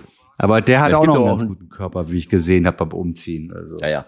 Also äh, ich hatte jetzt gedacht, du meinst, ich, ich bin noch in alten Zeiten. Äh, Na, Thomas Wagner ist natürlich auch eine Maschine, ist ja völlig klar. Das ist eine Maschine? Größe, das ist eine Maschine. Na, okay, dann sage ich nichts mehr. Also ähm, natürlich gibt es, äh, gibt es den Punkt, dass du äh, übers Ziel hinausschießt. Ne, früher hatten äh, äh, immer Gary Ehrmann als Tor, Torwart des Kaiserslautern aus unserer Zeit, wo man immer gesagt hat, na ja, der pimpt seine Torhüter zu sehr. Auch niemand, äh, äh, äh, wie hieß er, Wiese, äh, äh, der ja bei ihm auch Ja, lange nichts der- gehört. Was ja, der, der bei ihm groß geworden ist. Also man kann äh, beim Torhüter könnte man jetzt sagen, naja gut, ist vielleicht nicht ganz so schlimm, aber du musst als Torhüter nicht nur Kraft haben, du musst auch beweglich sein. Und du kannst als Spieler, Torhüter generell übers Ziel hinausschießen, denn die Muskulatur, die du dir drauf packst, muss auch bewegt werden. Das heißt, es geht eigentlich nicht um die Muskelmasse, sondern es geht um die Kraftentwicklung, es geht um die Schnellkraft und natürlich auch um die, um die Ausdauer. Und äh, wenn ein Jamal Musiala mit, du bist noch nicht mit 17, 18 äh, so äh, wie mit 2021. Das kann einer der besten Spieler der Welt werden. Wenn ich mir das im Moment angucke, wenn der eine Torchance hat, dann haut er das Ding rein, weil er eine saubere, weil er eine, Alleine, alleine die Situation beim Ja. Tor ist eigentlich äh, exemplarisch. Klar, hat er auch ein bisschen Glück, wie er sich da durchsetzt, aber er kommt durch und dann dieser Abschluss ist halt. Naja, er, er, weißt du, warum er durchkommt? Weil er es sich zutraut. Weil er, viele würden es ja gar nicht riskieren überhaupt. Äh, Und er hat natürlich auch Glück. Das ist ja oft so, dass du dieses Glück hast. Der Ball prallt jemandem gegen das Schienbein, kommt zu dir zurück. Aber dieses Glück hast du nur, wenn du überhaupt diese Vorwärtsbewegung im Dribbling angehst. Das heißt, dass du versuchst, an den Leuten vorbeizukommen. Wenn du nur äh, irgendwie parallel immer läufst und spielst den Ball ab, ist es eben nicht so. Also, das ist, äh, es ist auf engstem Raum habe ich Dinge von dem gesehen in den letzten Jahren, die ja schon überragend waren. Wenn jetzt noch dazu kommt, dass er körperlich stabiler wird, dass er robuster ist, dass, er, dass man ihn äh, äh, auch nicht wegdrücken kann und dass er, wenn er dann so in die, in die Abschlusssituation kommt, das ist ja gar nicht zu verteidigen. Das ist ohne Worte. Und du siehst manchmal, wie er, ich weiß, wie unser Freund, äh, äh, äh, naja, wie heißt er jetzt? Ähm, der Kapitän von Wolfsburg, ähm, Arnold, genau, oder? Maximilian, hat den Ball im Mittelfeld, will nach vorne laufen, kommt plötzlich kommt Musiala. Vielleicht hat er ihn auch ein bisschen gezupft. Ich will Maximilian nicht so nahe treten, aber der kommt mit.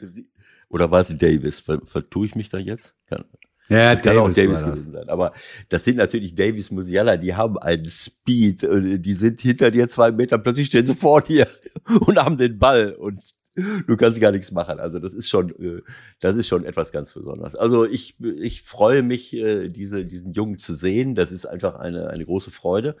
Und ich bin mal ganz gespannt, äh, was da, was da jetzt demnächst so passiert. Okay, zwei Sachen müssen wir noch besprechen, finde ich. Einmal ähm, Hertha, VAR-Eingriff. Auch das war bei unseren Leuten natürlich Thema im Bereich Flop mal wieder.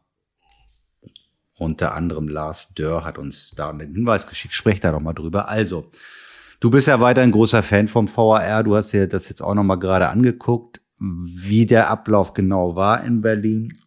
Ihr wisst auch alle, was passiert ist. Äh, Frank Willenborg, der Schiedsrichter, hat sich äh, bei den Kollegen des Doppelpasses äh, gestern bei Sport 1 gestellt. Ich finde, hat er gut gemacht, hat es gut erklärt. Aber die Frage ist halt wieder aus Frankfurter Sicht sieht man das natürlich komplett anders. Und die, wie ich finde, entscheidende Frage ist wieder, so wann soll der VR jetzt reingehen oder nicht? Wie kann man das vielleicht auch nochmal anders definieren? Darüber haben wir uns ja im Vorfeld schon mal ein bisschen, ich will fast sagen, gestritten, weil für mich war das jetzt nicht glasklar, um einzugreifen, nach der Definition, die der DFB vorgibt.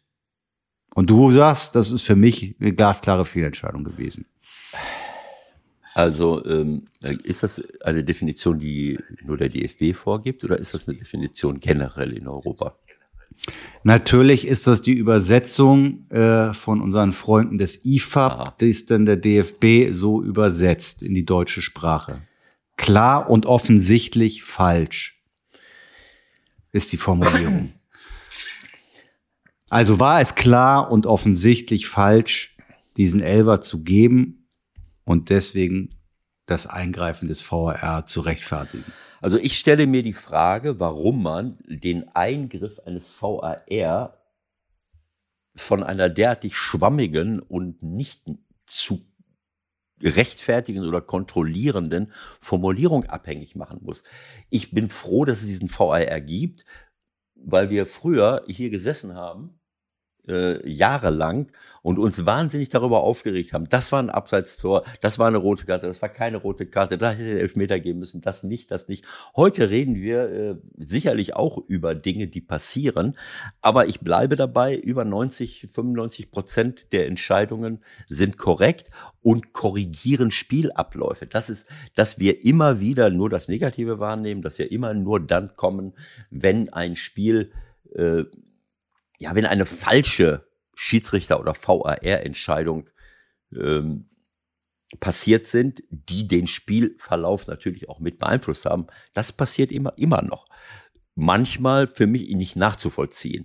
Aber das hat nichts mit dem VAR zu tun, sondern das hat was mit den Akteuren zu tun, die da sitzen. Aber, aber Ewald, aus, du als Frankfurter Trainer in einer gewissen Drucksituation schon, nachdem du gegen die Bayern schön auf die Mütze bekommen hast, Christ in der, weiß ich nicht, was, 90. Christ in der 90. in Berlin ein Elfmeter, der zum 2-1 mutmaßlich geführt hätte. Da hätte ich dich gerne mal gesehen. Ja, äh, wenn ich den Elfmeter hier sehe, erstmal auf dem Platz, wenn du siehst, wie Boré an Christensen vorbeigeht und dann fällt, dann sagst du erstmal von draußen, vom, vom ersten Bild, das ist eine totale Schwalbe. Dann guckst, Nein, vom ersten Bild denkst du eigentlich, der zieht ihm den Fuß Wieso das weg. Denn?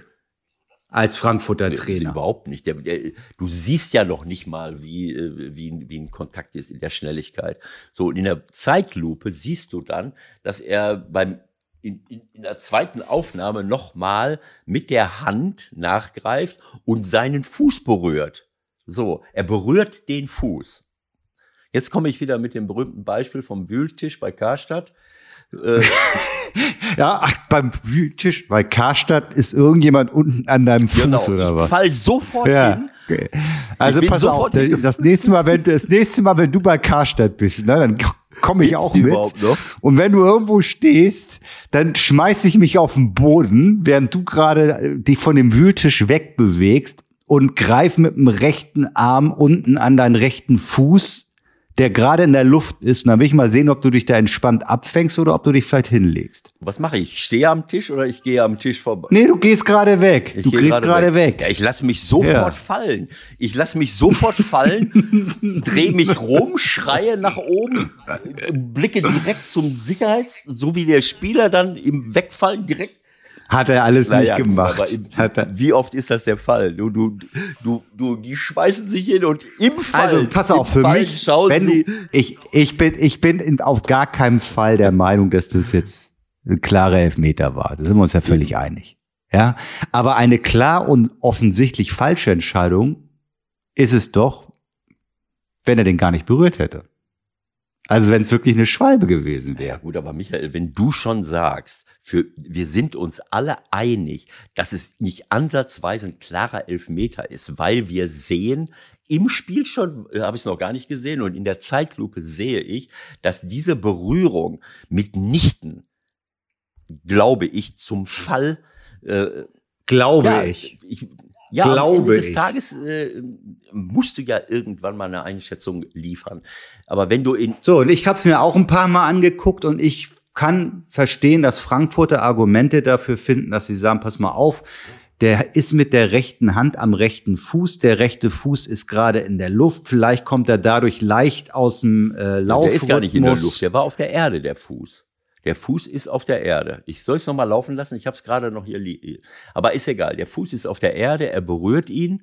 Und äh, warum muss ich dann fallen, wenn ich mein, wenn ich die Hand auf dem Fuß spüre?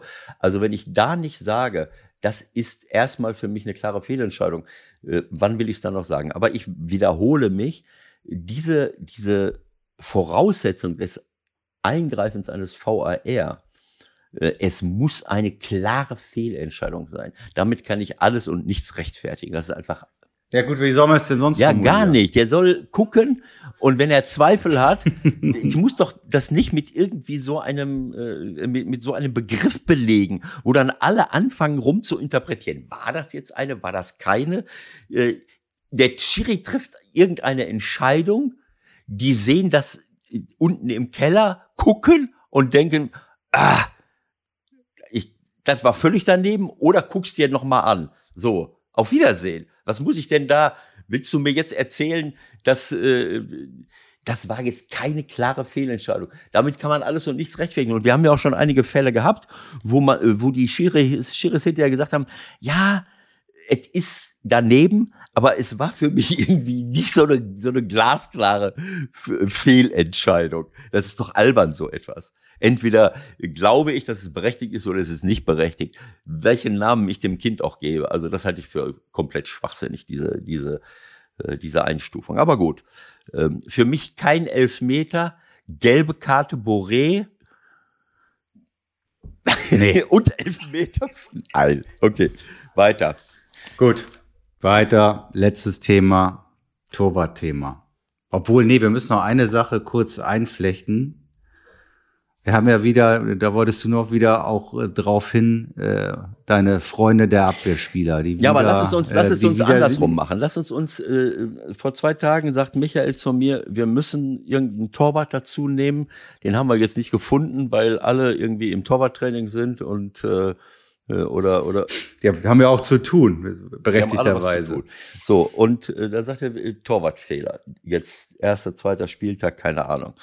Und ich muss, ich habe dann so ein bisschen hin und her geguckt und habe gesagt, na ja, also äh, Michael hat völlig recht. Wir, ich bin eigentlich nicht ein Anhänger davon, dass man so einzelne Dinge herausgreift, aber die Anzahl an krassen Torwartfehlern, die ich jetzt zu Beginn dieser Bundesliga-Saison äh, gesehen habe, ähm, und vor allen Dingen jetzt am zweiten Spieltag. Wir haben ja in der zweiten Liga schon ein paar Spiele gesehen. Wir haben Pokal äh, ähm, oder Pokalrunde gehabt.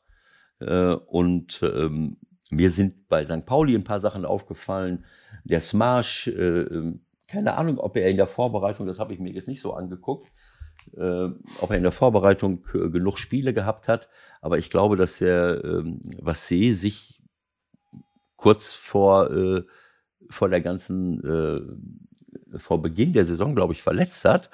Äh, Ja, wir haben auch den Borchert jetzt ja gut, aber ich will jetzt nur sagen, ähm, es, äh, es Marsch hat natürlich jetzt, Du glaubst, er war nicht im dass er nicht im Rhythmus, Rhythmus war. Ne? Also ich habe in den ersten Spielen, auch im Pokalspiel, äh, so torwarttaktische Fehler von ihm gesehen, vor allen Dingen im Herauslaufen, lange Bälle. Er ist immer auf den Abwehrspieler draufgelaufen. Also gegen Nürnberg haben sie ein riesen Glück gehabt. Da war ich im Stadion. Da, da ist er dreimal bei jedem Steilpass ist er rausgelaufen und äh, auf einen Abwehrspieler zu und der dann nicht mehr wusste, was soll ich jetzt machen.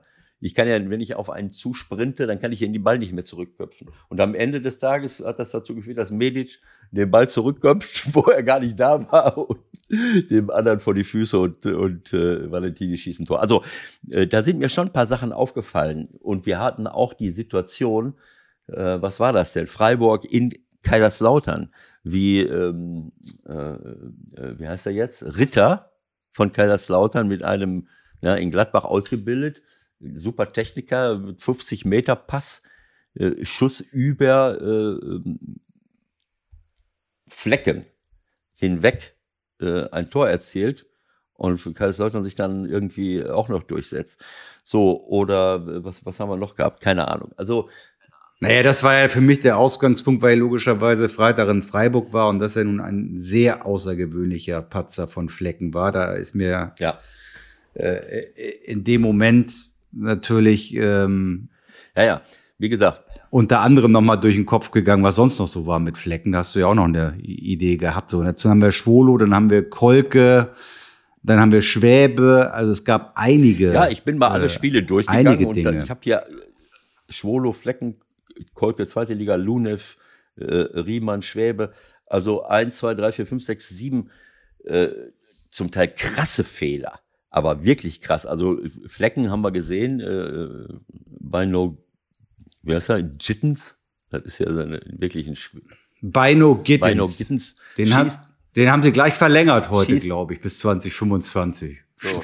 Bevor einer auf Ideen Wir haben kommt. ja früher oft kritisiert, dass, äh, dass viele unserer Spieler in der Bundesliga so nicht so richtig gut aufs Tor schießen und oft so drüber äh, Aber Bino Jittens, der hat jetzt mal einen Hammer ausgepackt in Freiburg. Das war ja vom Allerfeinsten. Da sind dem Flecke die Hände weggeflogen. Das war wirklich nicht zu halten. Also solche Sachen können passieren. Ne? Das ist eine Konzentrationssache offensichtlich. Keine Ahnung. Vielleicht auch jetzt am Anfang der Saison. Aber das hat natürlich das Spiel äh, zum. Aber das von Kolke musst du mir schon noch mal erklären, wer es nicht gesehen hat. Also wie das passieren also uns, kann, ist mir nicht so lass ganz uns noch mal ganz kurz. Also Schwolo, Mönchengladbach, Ecke oder zweiter Ball nach einer Ecke, Riesenflanke, er springt raus, seinem Abwehrspiel auf den Puckel, lässt den Ball fallen, Tyram drückt ihn äh, über die Linie. Lunev, der überhaupt nur deswegen im Tor ist bei Leverkusen, weil Radetzky eine Woche davor einen Riesenfehler gemacht hat, indem er eben den Ball aus dem Spielfeld heraus mit der Hand nimmt und dafür berechtigterweise eine rote Karte kriegt, obwohl er ihn mit dem Kopf hätte wegköpfen können. Lunev bei dem ersten Tor von, von Jensen von Mainz äh, stürzt ihm entgegen in einer Art und Weise, die völlig kontraproduktiv ist. So dass der kommt nur mit der Fußspitze dran, spitzelt den nach vorne äh, äh und das ist ein. Jetzt stürzt das Mikrofon zusammen. Das ist ein. Das ist auch ein Fehler. genau so. Da stehe ich aber zu. Aber das ist ein Fehler, den Torhüter machen. Also wir können uns darüber unterhalten, welche Art von Fehler. Aber das ist ein Fehler, einfach einem Mann entgegenzustürzen, ohne die Gelegenheit zu haben, den Ball zu blocken, äh, auf der Erde zu liegen und, und äh, auf den Zufall zu hoffen, dass er mich anschießt. Äh, also das war so ein Ding äh, Riemann lässt einen Schuss von Kramaric von der Brust abklatschen. Die haben 2-0 geführt und verlieren hinterher 3-2. Und der Baumgartner drückt ihn äh, über die Linie. Schwäbe, Köln spielt unentschieden in, in Leipzig, was wirklich gut ist. Aber Timo Werner packt einen ähnlichen Schuss aus wie Beino Jittens. und Schwäbe lässt ihn unter, unter Bauch durch. Äh, äh, also das waren äh, dazu muss man sagen, Gikiewicz war wiederum in Leverkusen der beste Mann auf dem Platz, wo man sich jetzt fragen kann, okay, äh, viele, viele Chancen von hat Leverkusen auch nicht. Der wiederum ja die Woche davor äh, im Kreuzfeuer der Kritik stand und es ja durchaus Gerüchte, Gerüchte gibt, dass Augsburg noch den Damen aus äh, Mainz holen wollte. Aber das scheint, das scheint Gikiewicz ja eher beflügelt zu haben. Auf jeden Fall habe ich, äh, er wurde als bester Mann äh, äh, tituliert. Ich habe viele, viele Chancen von Leverkusen gesehen und er hat immer richtig gestanden und hat die, hat die alle entschärft. Also das ist auch passiert. Aber äh, sagen wir mal, die, äh, die silberne Zitrone oder wie das heutzutage heißt, die müssen wir Herrn Kolke von, von Hansa Rostock. Goldene Zitronen gab es. Wie heißt das? Goldene Zitronen gab es mal früher. Naja, also es hat, äh, äh, das ist wirklich, äh, das geht in die Geschichtsbücher ein. Also ich sag mal, Darmstadt hat wirklich überragend äh, äh, gespielt, aber man darf nicht vergessen, ähm, äh, ähm, dass Rostock hat letztes Wochenende richtig, richtig gut gespielt und Markus Kolke macht einen Fehler nach sagen wir mal, in der dritten Spielminute, in der dritten. Also wer es noch nicht gesehen hat, guckt euch das an. Also was ist es? Darmstadt, Rostock einfach in der Dritt, gewohnten Umgebung eingeben. Dritte Spielminute. Das muss man gesehen genau, haben. Ein langer Ball, der abgefangen wird. Der Abwehrspieler spielt zum Torwart zurück. Alles bewegt sich nach vorne. So, äh, Markus nimmt den Ball, legt ihn, guckt auch nicht irgendwie, äh, ist, ist, er, äh, ist er saved, legt ihn sich, rollt ihn ich so, so Richtung 16er und schaut penetrant auf links außen. Und schaut und schaut und schaut, äh, weil er dort irgendjemand ins Rennen schicken will von seiner Truppe mit einem gezielten langen Ball.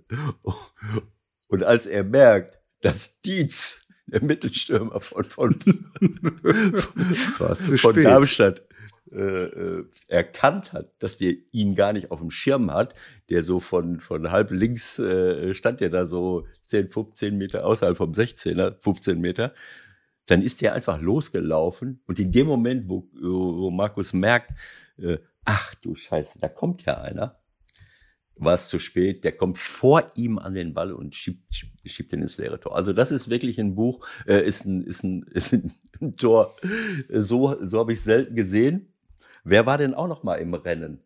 War das nicht auch der Flecken? als er in Duisburg war? Haben wir nicht darüber? Äh, das, das, war so ein ähnliches äh, Ding. Das, das war dritt, naja, gut, dritte Liga. Da, da, da schießen die aber selbst ja, die ein Tor. Ein Tor und, und, er steht im eigenen äh, Tor und trinkt Wasser. Mit dem Rücken, mit dem Rücken zum Feld. Rücken. Die Tor, die Torhymne läuft noch. Er feiert noch das 2-0, dreht sich um und dann schlägt's ein. 2-1. Ja, hat das einer gesehen und, und spielt den einfach ins leere Tor oder wie war das? Ja, so ähnlich. Musst du auch, das musst du dir auch nochmal angucken. Also Flecken äh, hat dann doch in seiner Karriere jetzt schon drei äh, Sachen Ja gut, aber das ist natürlich, äh, das ist wird. jetzt natürlich für Flecken jetzt hat er den Ball jetzt mal am Samstag so durch die Hände flutschen lassen. Aber diese Nummer in Duisburg, das ist schon, äh, das kann man jetzt mit der Kolke-Nummer vergleichen. Das ist eigentlich, das ist eigentlich noch äh, mehr Slapstick, ne, im Tor zu stehen. Aber gut. Also so ist es halt passiert und äh, auch wenn äh, Darmstadt wirklich super gespielt hat, äh, ich sag mal, nach 18 Minuten äh, äh, mit nach einer super Vorbereitung von Bader schießt Marvin Melem das 2 zu 0 und wenn du in Darmstadt 2-0 zurückliegst, äh, nach 18 Minuten, das macht natürlich auch was mit der Mannschaft. Und du hast gesehen, dass die nicht mehr ansatzweise das so hingekriegt haben, wie sie es, äh, wie sie es wollten. Und das 4-0 fällt dann auch noch aus, ein, aus einer Frust aus dem Frustfaul von, äh, äh, von, äh, von Malone, der auch der Trainer Jens Hertel konnte es ja gar nicht verstehen. Ich meine, alle, der ist, der hat, äh, ich weiß nicht, wer war es jetzt, der hatte den Ball im, äh, gegen wen war das jetzt? Ist egal, auf jeden Fall äh, haut er irgendjemanden, Schärf, Duljewitsch, weiß ich schon gar nicht mehr, auf jeden Fall bekommt jemand, äh, ein Stürmer von Darmstadt, den Ball im, im gegnerischen 16er und er kommt von der Seite und semmelt den komplett weg. Irgendwie trifft er auch den Ball, der so ein bisschen nach, äh, zurück zum 16er trudelt, aber der räumt den ab in einer Preisklasse, äh, wo Jens dann hinterher sagt, oh, das kann ich gar nicht verstehen. Also da, in meiner Zeit, der war auch Abwehrspieler, der Jens. In meiner Zeit wäre noch nicht mal faul gepfiffen worden. Also das vierte Tor von Darmstadt ist auch nochmal aus dem Frust heraus entstanden. Also insofern, äh, solche Situationen können den Verlauf eines Spiels natürlich äh, richtig beeinflussen. Und das war in dem, in dem Moment der Fall, dieses quasi Selbsttor von Kolke. So, zum guten Schluss äh, habe ich heute Morgen gefunden. Eine sensationelle Geschichte aus Argentinien. Ein Bruder im Geiste von dir. Nochmal zum Thema Abwehrfehler. Also, folgendes hat sich zugetragen bei der Partie der Boca Juniors gegen Racing. Da spielt noch ein ehemaliger St. Pauli-Spieler mit äh, Zambrano, Carlos Zambrano, der wiederum mit seinem Kollegen Dario Benedetto aneinander geraten ist in der Halbzeitpause. Und zwar so, dass äh, Zambrano in der zweiten Hälfte mit einem geschwollenen Jochbein aufgelaufen ist.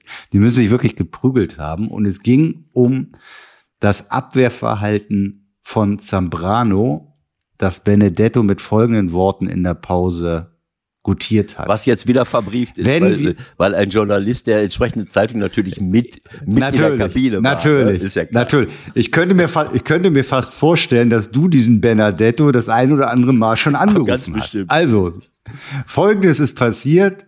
Dieser Benedetto sagt zu Zambrano, wenn wir nur auf den Ball schauen, wenn sie flanken, schießen sie ein Tor, du Idiot. Schau auf den Mann. Und danach boom. Ja, also äh, das ist ein Thema, was uns hier in dem 16er seit ähm, von Anfang an begleitet und äh, es ist so, wenn er es so gesagt haben sollte, hat er mehr als recht. Es ist eben so. Es, die, wenn man nur auf den Ball guckt, das ist ja bei Flanken auch generell, ist es einfach die Grundvoraussetzung dafür. Wir reden jetzt immer, wir haben jetzt ein paar Fehler von Teutern äh, äh angesprochen und diese Fehler, äh, ich habe dir das schon mal erklärt. Ich hatte früher auch keine Ahnung vom Torwartspielen. Mittlerweile glaube ich, dass ich sehr viel mehr habe, weil ich mich da auch beruflich mit beschäftigt habe und beschäftigen musste, als ich Co-Trainer von Jupp war, äh, damals in den 90ern. Da habe ich mich intensiv damit beschäftigt. Mein Sohn war selber äh, im, im Jugend- und Amateurbereich Torhüter und äh, hat mir auch viele Impulse gegeben und war auch Torwarttrainer bevor er seine Kamerakarriere gestartet hat, bei, bei Borussia hier mit Uwe Kamps zusammen, hat sehr viel dabei gelernt. Und diese Dinge, wenn du darauf achtest, welche Fehler können Torhüter machen? Das hat viel mit Torwarttraining zu tun. Es hat viel damit zu tun, wie du ihn coach. Es gibt ein Stellungsspiel. Wie weit gehe ich raus? Habe hab ich den Winkel genug verkürzt oder gehe ich zu weit raus, sodass der Abstand zum Stürmer so gering ist, dass ich schon gar nicht mehr reagieren kann? Das ist ein Thema. Wie weit gehe ich raus?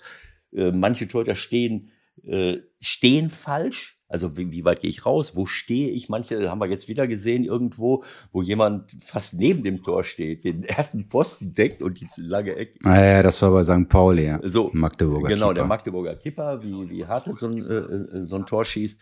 Äh, so, das ist eine Geschichte. Dann dieses Herauslaufen. Ich habe, wir haben immer gesagt, ich habe das gelernt damals, wenn ein Stürmer schießt, dann muss ich stehen als Torhüter, sonst äh, äh, kann ich ja nicht mehr reagieren. Äh, und ähm, äh, das ein, die einzige Ausnahme ist, ich laufe so heraus, dass ich den Schuss, dass ich hinter einen Meter und einen halben Meter vor dem Schützen bin, so dass er mich nur noch anschießen kann. Auch dafür brauche ich ein bisschen Glück, aber es ist ein Unterschied, ob ich jemandem blocke, indem ich auf ihn stürze und bin dann in dem Moment, wo er schießt, einen halben oder bis einen Meter weg. Oder ob ich wie zum Beispiel Herr, äh, Herr Lune von Leverkusen äh, im Vollsprint auf jemanden zulaufe, der den Ball in aller Ruhe mit der Picke anticken kann äh, äh, und an an dem herausstürzenden Torwart, unter dem herausstürzenden Torwart läuft der Ball ins Tor. Also solche Dinge, das darf einfach nicht sein. Das sind torwarttaktische Fehler. Stellungsspiel, äh, dann, wenn ich stehe, man sagt immer, wenn er schießt, muss ich stehen. Wenn ich stehe, muss ich natürlich so stehen, dass ich schulterbreit bin, damit ich das Gewicht darauf habe. Wo habe ich es wieder gesehen? Auch äh, äh, das war gar nicht Hartl. Das war Eggestein. Hartl macht das dritte Tor bei St. Pauli. Da steht der Torwart von Magdeburg so, das ist natürlich dann auch schwer, klar, aber der hat die Beine so weit auseinander, dass er nicht mehr reagieren kann. Und Hartl schiebt ihm den Ball ganz locker durch die Beine. Viele Stürmer sehen das gar nicht.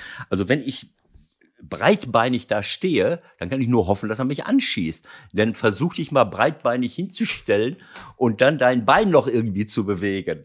Äh, äh auch mit den Armen wird's Schwierig. Es ist ein bisschen schwierig. Also solche Dinge äh, ähm, und dazu kommt halt die ganze die ganze Abteilung Torwarttechnik. Wie fange ich, wie faust ich Riemann?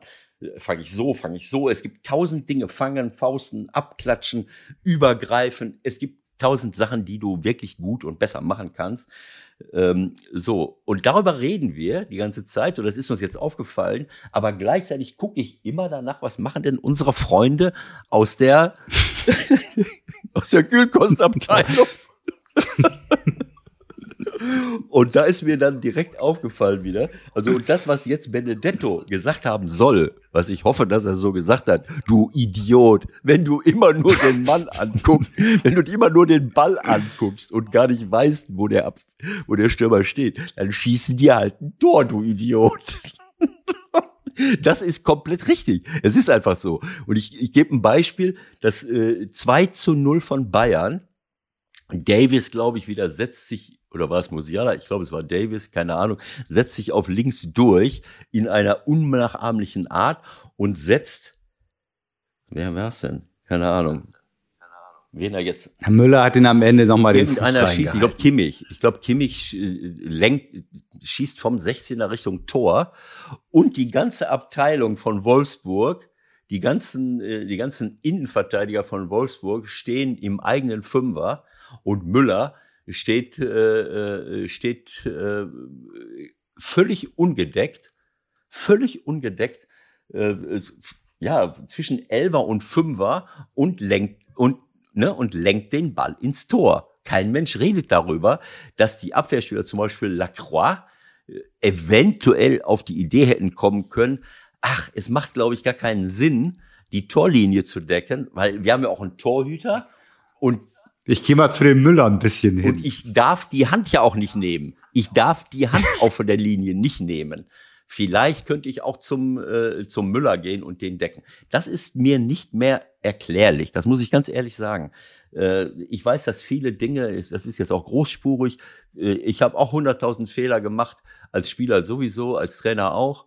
Äh, und in der, der Eile, der, sagen wir, in der Hektik macht man auch viele Fehler. Aber wenn ich die Anzahl von Abwehrfehlern sehe, oder sagen wir mal dieses grundsätzliche Problem, wo wir uns jedes Wochenende drüber unterhalten. Alles steht so im Raum, guckt so, ah, jetzt kommt gleich eine Flanke. Äh, hoffentlich kommt sie zu mir, weil ich weiß gar nicht, was hinter mir ist. Ah, das ist echt albern. Also mit äh, äh, Lacroix und Bornau, ich glaube, es war vor allen Dingen Lacroix, der, der immer wieder auf die Torlinie gerannt ist. Das ist so, das sind so, ja, wie soll ich sagen, Kardinalfehler. Ne, das kann mal passieren, wenn ich komplett in Unterzahl bin und du weißt nicht, wohin ich gehen soll. Aber der Müller steht da völlig alleine. Du kannst in aller Ruhe, kannst du hingehen, kannst sagen, was willst du hier eigentlich? Ich bin schon längst da, egal was da draußen passiert. Die sind alle schneller als wir, die spielen gleich einen Rückpass. Aber du, mein Freund, du schießt das Tor nicht. So, das hätte er, das hätte er eben schriftlich geben können. So viel Zeit hat er gehabt. Was macht er? Der steht da irgendwo rum und äh, Müller fälscht den Ball ab und dreht jubelnd ab. Das ist Müller, Thomas Müller. So, jetzt ist äh, Schluss. Jetzt habe ich mich. Reicht, reicht, reicht für diese Woche, Freunde. Ja. Ne? Jetzt gucken wir mal, was sonst noch so passiert und melden uns nach dem nächsten Wochenende mit einer frischen Was Ausgabe, ist eigentlich heute für ein Tag? Was ist heute für ein Tag? Also ich, mir ist gestern aufgefallen, ich meine, ich war jetzt am Wochenende unterwegs. Ich hatte äh, als Klimabotschafter des Kreises Lippe Veranstaltungen unten in Erlinghausen auf dem Rathausmarkt. Ganz tolle Sachen, Vorstellung des Urbanlandes, äh, äh, ähm, Klimaerlebniswelt äh, Erling, Erlinghausen, archäologisches Freilichtmuseum und äh, dann noch das Naturschutz-Großprojekt Senne und Totschelburger Wald. Super Geschichten. Ich konnte also Spiele nicht richtig verfolgen. Aber normalerweise weißt du ja Freitag, zweite Liga, erste Liga, abends, Samstag, zweite Liga, Konferenz, Topspiel, mm, mm, abends mm, noch ein Topspiel der mhm. zweiten Liga. Am Sonntag kannst du noch mal weiter gucken. Gestern habe ich so gedacht, boah, du hast ja frei. Montag. Da war doch bestimmt irgendwas aus Italien, Montag, Spanien, ich bitte Montag. dich. Ich will es nicht wissen, ob irgendwo anders einer gespielt hat, aber es war so das Gefühl, Mensch, ich habe einen freien Montag, ich muss, ich muss kein Fußball gucken.